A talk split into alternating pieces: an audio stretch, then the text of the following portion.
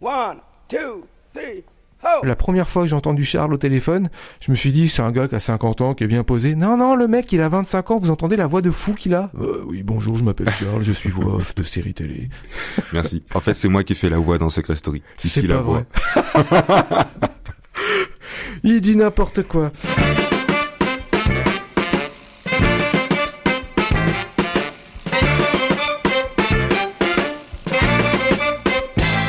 Salut tout le monde, vous écoutez Pause Vélo, l'émission qui donne envie de pédaler. Et aujourd'hui, on est avec Charles. Charles qui était déjà venu, Charles de Donder.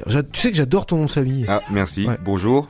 D'ailleurs, j'ai fait Charles de Donder, t'es les initiales, c'est CDD Oui. Ça va au niveau du boulot T'es un va. travailleur je suis en CDI, donc ça va. Alors t'étais venu nous parler de vélo mobile, mais on en avait pas assez parlé en fait. Oui, tout à fait. Alors, on a parlé un peu de la vélo mobile, de là ou du, euh, mais on n'a pas beaucoup parlé de ce que je fais et euh, de, de qui on est euh, chez The Cycle Concept Factory.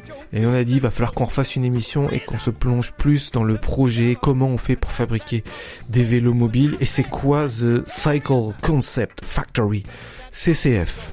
Et là, je ne vois pas qu'est-ce qui fait CCF autrement que... Non, je n'ai pas de blague à faire là-dessus. on part à l'aventure avec Marco et Aurélie. 4, 2, 1, aventure. Nous voilà en Suisse. Mais qu'est-ce que tu dis, Marco? Tout le monde parle espagnol. Bah, désolé, c'était une blague.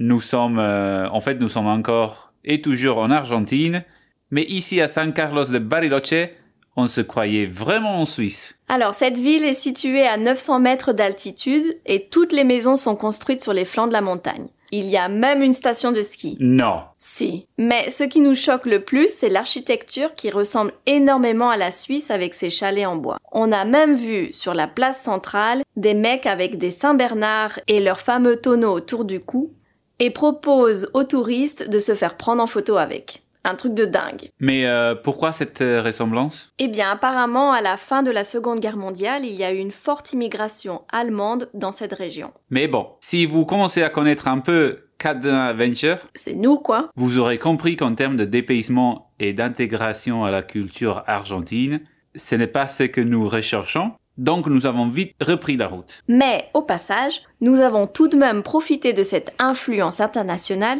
pour refaire notre stock de moutarde, la vraie, car elle s'était épuisée quelques jours auparavant. Oui, vous le savez pas, mais Aurélie, elle a un petit problème d'addiction avec la moutarde. Pour notre plus grand bonheur de cyclo-voyageurs, le trafic à partir de Bariloche devient moins dense. Mais, malgré notre organisation pour éviter les nuages menaçants, nous nous retrouvons sous des trompes d'eau en arrivant à El Bolson. Nous frappons à la porte du premier gîte que nous voyons, qui est encore à 15 km de l'objectif que nous nous étions fixés. Malheureusement, pas de disponibilité. C'est la haute saison ici et tout est plein. Bon bah, on va repartir alors, Che, boludo, nous dit le propriétaire. vous n'allez tout de même pas reprendre la route sous cette averse. C'est un accent argentin ça? Ouais, peut-être c'était un, un peu trop italien, non? Bref, dix minutes plus tard, nous voilà avec Jorge dans une maison abandonnée au fond de son jardin à balayer le sol et à mettre du bois dans le poêle. Jorge nous a sauvés. Mais pas seulement ça, le destin nous a amené à rencontrer un vrai personnage. Jorge est un homme d'une soixantaine d'années qui n'est pas très fan de la société dans laquelle on vit. Ce qui nous a amené à avoir des conversations très intéressantes avec lui. Le jour suivant ne s'annonçait pas plus beau, alors il nous a laissé rester un jour de plus. En échange de son hospitalité, nous l'avons aidé à ramasser les framboises de son jardin pour que sa femme puisse faire des confitures et les vendre, qui sont délicieuses au passage. Et nous avons fait d'autres tâches de jardinage comme couper du bois et tailler des haies. Ça, c'était plutôt Marco. Ça a été une rencontre incroyable et mémorable. Pour terminer cet épisode, nous vous emmenons dans le parc national des Alerces. Hormis le fait que nous avons dû payer 5 fois le tarif des locaux pour le simple fait d'être étrangers, nous avons adoré cet endroit. Le chemin zigzague entre les montagnes, la végétation et les lacs. Il y a beaucoup moins de monde que sur la route des sept lacs, que nous vous avons décrite dans l'épisode précédent, donc autant vous dire qu'on était ravis. Du coup, nous avons fait des journées très courtes, entre 20 et 40 km par jour, pour pouvoir profiter pleinement de cette nature. Là-bas, on y trouve des pumas,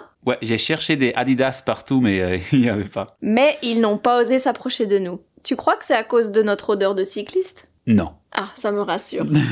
Au lieu de ça, nous avons pu observer une famille de loutres au bord d'un lac à la tombée de la nuit. Nous vous laissons sur ces moments de tranquillité et on vous dit à très vite pour la suite. Marco et Aurélie qu'on retrouve bientôt pour de nouvelles aventures dans Pause Vélo. On est toujours avec Charles de The Cycle Concept Factory. C'est donc une factory qui fabrique des vélos mobiles. Comment on fabrique des vélos mobiles et c'est quoi The Cycle, Concept Factory?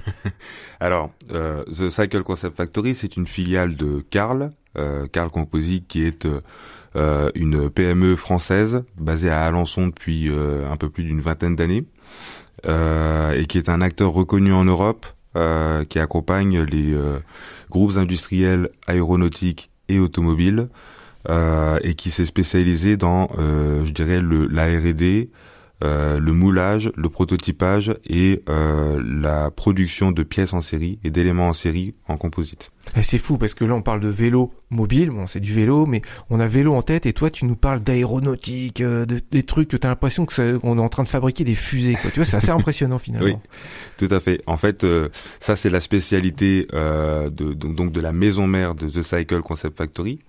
Euh, mais euh, euh, je dirais The Cycle Concept Factory en lui-même va être spécialisé dans la, la, la, la, conception de solutions de mobilité innovantes. Solutions de mobilité innovantes. On parle de vélo là en fait tout simplement. Oui, tout à fait. Alors c'est pas un simple vélo pour nous. Il euh, faut savoir que c'est voilà on est des passionnés. Euh, je dirais peut-être moi le premier ou le deuxième après Christophe. Euh, et euh, on voit vraiment la vélomobile comme étant une solution à part entière qui permettrait d'apporter une, je dirais une alternative réelle à, à, ce qui est déjà proposé dans la mobilité. Et dans la mobilité, j'englobe le vélo, la trottinette électrique, l'automobile et les autres cyclomoteurs. Et c'est pour ça qu'on voit ça comme vraiment une solution de mobilité et elle a d'innovant le fait que euh, elle, elle, est euh, exceptionnelle par euh, sa conception et, euh, et la vision qu'on apporte dans ce dans ce produit-là. Et son et son rendement énergétique aussi. À la limite, j'invite les auditeurs à se repasser l'épisode qui est consacré au vélo mobile euh, de, de pause vélo parce que on, on en parle en long, en large, en travers. On retrouve Charles tout de suite après, mais maintenant c'est Papa Cyclette. Dis Papa Cyclette, tu me racontes une histoire? Une histoire de quoi? Bah une histoire de vélo.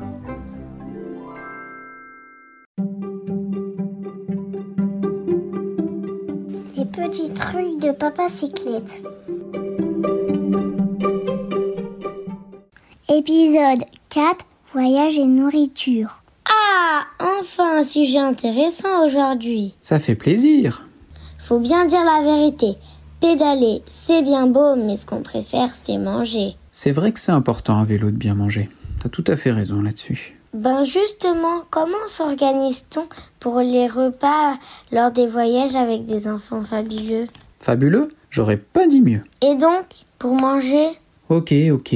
Comme souvent, on partage notre expérience suite à plusieurs voyages. Cela nous convient, mais peut-être que cela ne conviendra pas à tout le monde. Chacun peut ensuite adapter en fonction de ses besoins. Lors d'un voyage, nous avons une sacoche dédiée pour la cuisine. Popote, réchaud et nourriture y figurent. Il s'agit de gérer les repas, la cuisson grâce au réchaud. Commençons par le petit déjeuner. Pour le petit déjeuner, on transporte quelques sachets de thé, sans emballage cartonné pour gagner de la place évidemment, et du lait déshydraté, sous forme de poudre. Et pourquoi donc? Transporter une brique de lait? Non merci. Donc le sachet c'est très bien. Deuxième avantage lors de la cuisson. Il suffit de faire réchauffer de l'eau pour le thé et le lait. On gagne du temps et on économise du gaz. Pas bête Et on mange quoi? On transporte des céréales, au cas où. Sinon, on essaye d'acheter du pain à la veille, car on a du miel et de la confiture dans nos sacoches. Sans emballage aussi? Ben non, justement. C'est plutôt lourd, mais tellement bon les tartines du petit déjeuner. Ça fait partie des trucs lourds, mais qui font plaisir. Et les 5 fruits et légumes par jour? Effectivement, on peut agrémenter par quelques fruits ou fruits secs. Parfois même par du jus d'orange. Généralement, on l'achète la veille pour éviter de le transporter. Ok, on passe au déjeuner Nous avons l'habitude de ne pas faire chauffer pour le déjeuner. Cela permet d'éviter de sortir le réchaud et d'économiser du gaz. Il s'agit donc souvent d'un pique-nique. On peut manger des sandwichs, mais le plus souvent, c'est une salade composée. Avec quoi? Avec ce que nous trouvons sur la route. Tomates, concombres, avocats, mais aussi maïs ou betteraves. Bien évidemment, cela dépend de la saison. On transporte également une petite fiole d'huile d'olive. Cela permet d'agrémenter tous les plats. Ça fait léger, ça Oui, je te l'accorde. Pour compléter, on ajoute un féculent. On le prépare la veille au soir et on le mélange dans notre salade. Cela peut être de la semoule, des pâtes ou du riz, parfois du quinoa, du blé. Tout cela est froid et nous permet d'avoir une salade relativement consistante. T'as tout ça dans ta sacoche? Disons qu'on garde quelques provisions de féculents et qu'on se réapprovisionne au fur et à mesure. Et au dessert? Cela dépend de ce que nous avons. Fromage, fruits la plupart du temps. Si le thon n'est pas trop chaud, on complétera par une tablette de chocolat. Faut bien se faire plaisir. Comme tu dis. Il nous reste le dîner. Le soir, c'est l'heure d'un vrai repas consistant et chaud. Souvent, on peut manger de la soupe complétée par des féculents. On en préparera davantage pour notre salade du lendemain midi. Si on a pu se réapprovisionner dans la soirée, on peut acheter de la sauce tomate, du fromage, voire des yaourts si on les consomme le soir. On privilégiera la soupe déshydratée sous forme de sachet. C'est peu volumineux, peu encombrant dans les sacoches, et ça se réchauffe très vite avec le réchaud. Et en cas de coup dur On a toujours des boîtes de sardines qui permettent de dépanner si on ne trouve rien sur la route. Évidemment, cette organisation convient si nous voyageons en France ou en Europe, où nous pouvons nous réapprovisionner facilement. On agrémentera chaque repas en fonction de ce que nous trouverons près de notre itinéraire. Des plats déshydratés?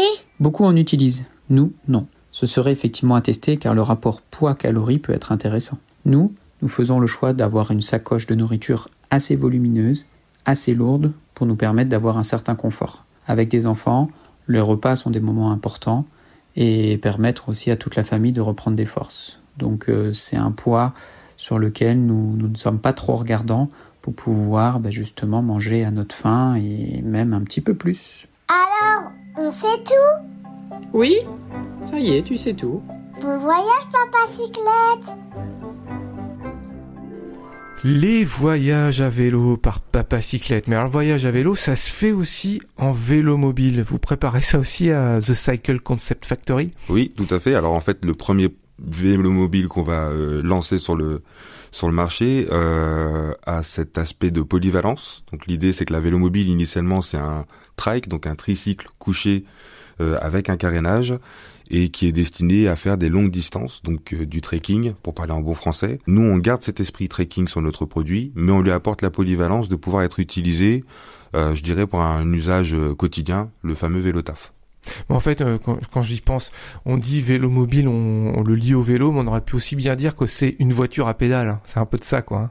Oui, il y a un peu de ça. Alors c'est vrai que moi, quand euh, la vélo mobile est un projet que j'ai, euh, qui est né dans ma tête euh, quand j'avais 14 ans, donc il y a un peu plus de 10 ans maintenant. Dans l'esprit, je connaissais pas du tout la vélo mobile, et pour moi, c'était une voiture à pédale. Et c'est en regardant une émission, euh, on n'est pas que des cobayes, où j'ai découvert la vélo mobile. Euh, et finalement, je me suis dit, vélo mobile, voiture à pédale, c'est, c'est la même chose et, et c'est ça qu'il faut que je fasse. Je vais rebondir sur un truc qui n'a rien à voir avec euh, The Cycle Concept Factory. Tu as dit, euh, quand j'avais 14 ans, il y a un peu plus de 10 ans. Et oui, mesdames et messieurs, la première fois que j'ai entendu Charles au téléphone, je me suis dit, c'est un gars qui a 50 ans, qui est bien posé. Non, non, le mec, il a 25 ans, vous entendez la voix de fou qu'il a? Oui, bonjour, je m'appelle Charles, je suis voix off de série télé. Merci. En fait, c'est moi qui fais la voix dans Secret Story. Ici, c'est la voix. Il dit n'importe quoi. Parlons de l'histoire. Comment s'est né The Cycle Concept Factory? En fait, The Cycle Concept Factory, c'est la rencontre de deux hommes qui ont deux visions. L'un a une vision plutôt stratégique, donc c'est plutôt Christophe Lotin, qui est le fondateur du groupe Carl, dont on est la filiale, et l'autre c'est, je dirais, euh, la vision un peu idéologique, euh, qui est la mienne, la vision d'un euh, gosse qui euh, rêvait de fabriquer euh, des voitures à pédales, qui a toujours la volonté de repenser la manière dont on se déplace. C'est des trucs qui se complètent. T'as le gars qui a les pieds sur terre et puis qui sait comment on fabrique les trucs, mais qui des fois n'est pas forcément créatif. Et puis t'as le rêveur euh, qui arrive et puis qui a un, beau projet en tête, c'est ça hein? Monsieur Letin, en fait, euh, a aussi euh, une vision très euh, créative euh, de son marché. Bien que ce soit un industriel depuis plus de 20 ans, euh, il, il, est très créatif. À forte raison que c'est lui qui a contribué au design du produit que nous allons, de la, de la vélomobile que nous allons lancer courant 2022. Donc je pense que nos esprits et nos, nos personnalités se complètent parfaitement, oui. Alors il y a un site web dont on est très fan à Pause Vélo, c'est Gronic. Euh, oui, je sais, ça se prononce bizarrement, mais on, dit Gronic. Et Gronic a rédigé beaucoup de fables autour de la bicyclette, et c'est une lecture de Quentin. La cigale, le vélo et la fourmi. Fable édifiante avec morale intégrée. La cigale, ayant conduit toute l'année SUV et berline raffinée, se trouva fort dépourvue quand la panne fut venue pas un seul petit garagiste, ou même un noble spécialiste pour l'aider à démarrer son moteur tout délabré. Elle alla, triste et chafouine, chez la fourmi, sa voisine, lui priant de lui prêter son vélo sans anxiété. Si je ne puis rouler, je risque le chômage. Je le dis sans embâge, il me faut pédaler. Je vous le rendrai, foi de cigale. Les pneus parfaitement gonflés, la chaîne et les pignons huilés, ma probité est proverbiale. La fourmi n'est pas prêteuse. C'est là son moindre défaut. Comment alliez-vous au boulot sans rouleur, patin ni vélo? Sans même un simple chariot? dit-elle à cette emprunteuse. Nuit et jour, à 160, je roulais sans épouvante. Vous rouliez? J'en suis fort aise. Eh bien, marchez maintenant. Moralité. Pour bosser ou se promener, aller dîner ou déjeuner, mieux vaut compter sur ses mollets que sur un cabriolet. Alors on a toute une collection euh, de fables de chroniques euh, en réserve qui ont été lues par Quentin et on les distillera au fur et à mesure de l'émission. On est toujours avec Charles de The, The Cycle Concept Factory. Je, je crois qu'avant la fin de l'émission, je vais réussir à Ça le faire correctement. c'est quoi le fil rouge Le fil rouge de The Cycle Concept Factory? En fait, le fil rouge, c'est euh, le trop commun de, de notre vision, à Christophe et moi, c'est-à-dire l'innovation. Euh, pour nous, innover, c'est participer à la construction du futur. C'est marrant de parler du vélo comme ça. Eh oui, mais parce que c'est un produit qui est innovant et on le voit encore puisqu'il y a euh, chaque année ou je dirais peut-être chaque euh, deux ans des innovations qui sont apportées au vélo au même titre qu'à l'automobile. Nous, on, a la volonté de d'innover et c'est pour ça que notre fil rouge c'est euh, voilà de concevoir des solutions de mobilité euh, innovantes. Je le répète parce que c'est important pour nous et ce fil rouge se concrétisera au travers de plusieurs marques dont la première est une marque euh, de vélo et euh, elle verra le jour euh, prochainement euh, courant de l'année 2022. Tu veux donner le nom de la future marque déjà? Alors je peux, c'est euh, Xelon, Ok. Y-X-E-L-O-N, qui euh, sera une marque de vélo premium. C'est marrant, Xelon, ça ressemble à moitié une lettre euh, grecque. C'est pas très à la mode en ce moment les lettres grecques. Je sais pas si t'as entendu parler Omicron par exemple, des trucs comme ça. Ouais. Il y a quelque chose. Il y avait un truc qui te tenait à cœur, tu voulais parler des engagements que la société avait. Oui, au-delà de, du caractère euh, très, euh, je dirais, marketing, commercial et, et industriel de notre démarche, on a trois engagements euh, majeurs. Le premier, c'est développer donc des solutions qu'on appelle omnitech pour émanciper les gens des limites et des contraintes euh, de, de- des mobilités actuelles et euh, leur redonner une liberté de se déplacer sans compromis. Euh, le deuxième engagement, c'est euh, d'ouvrir euh, le- nos, portes euh, aux talents et aux valeurs. Euh, on pense que chaque personne a un rôle à jouer euh, dans l'innovation. Et le troisième engagement, c'est euh, mettre euh, notre responsabilité sociale et environnementale au cœur de nos projets. Il faut être soucieux euh, dans le contexte actuel de l'impact, euh, je dirais, euh, et de l'empreinte positive qu'on laissera dans le monde de demain. Moi, je pense que le vélo mobile, il a un avenir certain, surtout à assistance électrique, dans le sens où euh, des fois on pose la question, c'est quoi le mieux? Est-ce que c'est les voitures hybrides, les voitures thermiques, les voitures électriques? Parce qu'on sait pas trop tout ça. Euh, Mais en fait, ça reste des engins de déplacement où on prend un corps d'un être humain, euh, je sais pas, 70 kilos, et puis on l'entoure avec une tonne de ferraille, et puis ça, ça va se déplacer. Et du coup, évidemment, une tonne de ferraille, c'est très très énergivore, peu importe ce que c'est la source d'énergie. Le vélo mobile, c'est, euh, allez, 30, 40 kilos maximum?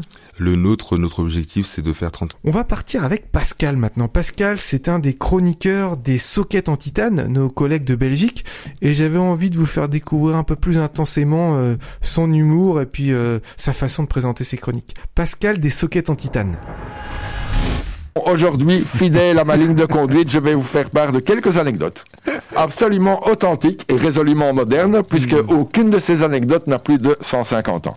La première anecdote, elle, vraiment, c'est une chouette, quoi. hein. Donc, ça se passe en 1932. Quelle année? 1932. Ah oui, oui. 1932. Il s'agit ici d'une anecdote à propos de André Leduc, qui est un coureur français, qui a remporté le Tour de France en 1932. C'est une date importante pour le Tour de France parce que c'est l'année où on a introduit la caravane publicitaire et la journée de repos. Une grosse avancée vers la modernité. Et en plus, les, les étapes étaient assez raisonnablement euh, tu, tu fais, courtes à l'époque. Bon, on en faisait ouais, 400-500 km, c'était rien. Quoi. Ah bon? Ah ouais, c'était des étapes Ah comme ouais, ça ouais, ouais, c'était c'est en pignon fixe en plus. des étapes de Mais non. 400 Si. km. Oui, oui, oui, mais il y avait. 400 km en pignon fixe, il roulait la nuit. Mais c'était tous les jours, quoi. Et, et le Tour de France, c'était un vrai Tour de France à l'époque. Il faisait vraiment le Tour de la France. Quoi. Et donc, à la ville-étape, à cette fameuse ville-étape, André Leduc a, a 24 minutes d'avance sur euh, son poursuivant direct au classement général qui s'appelle Steupel, c'est un Allemand. Tous les coureurs sont là, c'est la journée de repos. Un commerçant, un bourgeois de la ville-étape, là, féru de cyclisme, invite les deux coureurs, à savoir André Leduc et Steupel, à venir dîner euh, à la maison avec sa famille à l'occasion du passage du Tour de France. Ce qu'ils font, évidemment, l'ambiance est bonne, etc. Et euh, il semblerait que la femme du, du commerçant en question ne soit pas insensible au charme de, de. Et euh, l'alcool est dents, elle se chauffe un petit peu. André Leduc a tout de suite capté l'affaire, il occupe un peu le mari, il lui parle vélo, le gars il plonge à fond. Là-dessus, la femme du commerçant invite Steupel à aller jeter un œil sur les estampes japonaises. On ne connaît pas tous les détails de l'histoire. Et puis les voilà repartis, quoi. hein, le lendemain, euh, ils quittent la ville et les voilà partis euh, pour le Tour de France. Pour l'anecdote, c'est André Leduc qui gagnera ce Tour de France et Steupel finira euh, deuxième du Tour de France. Il sera le premier Allemand d'ailleurs à monter sur le, podium d'un Tour de France. Suite de l'histoire, on fait un bond en avant et on se retrouve en 1944. André Leduc est en fait un résistant, alors qu'un jour, il est en train de distribuer des tracts à Paris, des tracts en faveur de, de la résistance, quand soudain, pic, pic, pic, on lui tape euh, sur l'épaule, il se retourne, patrouille, euh, une, une patrouille allemande. Figurez-vous que l'officier qui dirige cette patrouille allemande n'est autre que Steupel. Mais non, Si, absolument. Et qu'il le reconnaît et qu'il l'a laissé partir. c'est pas vrai. Alors, euh, Steupel est décédé à la fin de la guerre, on ne sait pas comment, mais André Leduc a raconté cette histoire qui, grosso modo, il est passé euh, à travers les mailles du filet et Steupel l'a reconnu. Voilà. Donc, je trouvais cette histoire vraiment Ah ouais, ça, incroyable, absolument incroyable. authentique, comme d'habitude. incroyable. Et euh, ouais, mais celle-là, elle est croyable. Vous avez vraiment, celle-là, elle est comme les 110% authentique, celle-là. quoi. Voilà. Donc ça, c'était ma, ma petite anecdote pour aujourd'hui. J'ai un tout dernier petit truc euh, à dire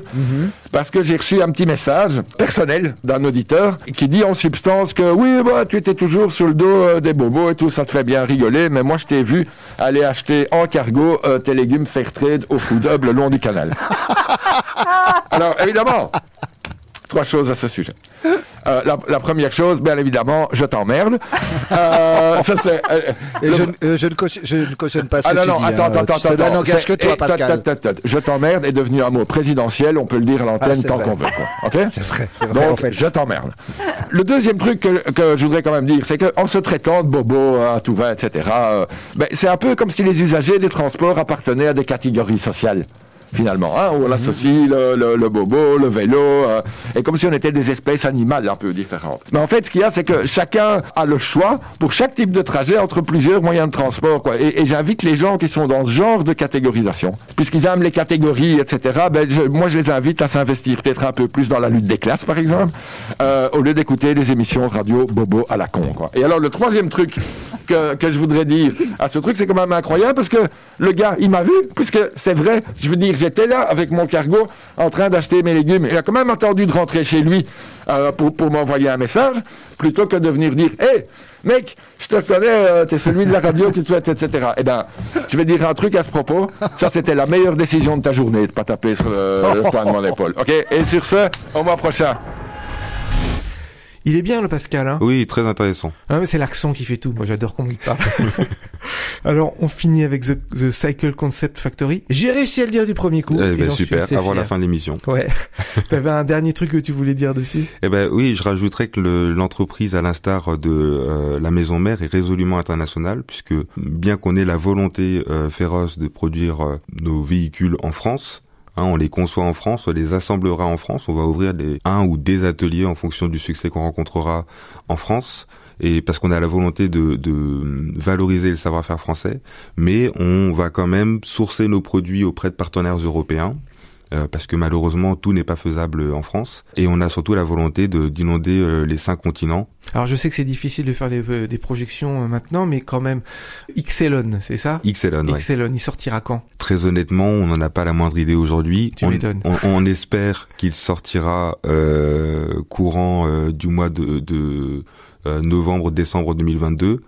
Mais encore une fois, ça va dépendre de l'évolution, je dirais, euh, des, des fournisseurs euh, avec lesquels nous souhaitons travailler. Alors si Charles est là, était venu aujourd'hui, c'est pas seulement pour présenter The Cycle Concept Factory, c'est parce que Charles et sa grosse voix vont devenir de nouveaux agents de pause vélo. Tu vas venir chroniquer avec nous régulièrement. Et avec grand plaisir. Et ça, c'est super cool d'avoir une voix comme ça. T'as pensé à faire des voix off de films? Euh, J'y ai pensé, j'ai pas le temps. Et euh, par exemple, je sais pas si tu devais faire une voix off de documentaire, parce que par exemple, tu connais un gars qui travaille dans le cinéma, qui fait des documentaires, ça t'intéresserait? Eh ben, J'ai entendu parler d'un gars qui s'appelle Eric Fretel, Tout à fait. et oui. qui a l'air de faire des documentaires super intéressants, et, qui lance son propre euh, documentaire euh, très prochainement, et euh, que j'aurai le plaisir d'aller visionner. euh, euh, voilà, à son avant-première. Alors n'hésitez pas, hein. merci de me faire un coup de pub, mais j'en profite. Les Gardiens du Climat. Les Gardiens du Climat.fr, vous avez la bande-annonce. C'est un film qui va tourner, qui parle beaucoup de vélo. Et ouais, quand on veut sauver l'humanité, je pense qu'on peut pas y couper, on est obligé de parler de vélo. Eh ben merci de nous avoir écoutés les copains. Vous pouvez nous liker, nous commenter, nous partager. On est sur tous les réseaux sociaux. Faites du bruit pour Pause Vélo. On a besoin de vous pour continuer à exister. Et n'oubliez pas les copains, pour sauver l'humanité, Faites du vélo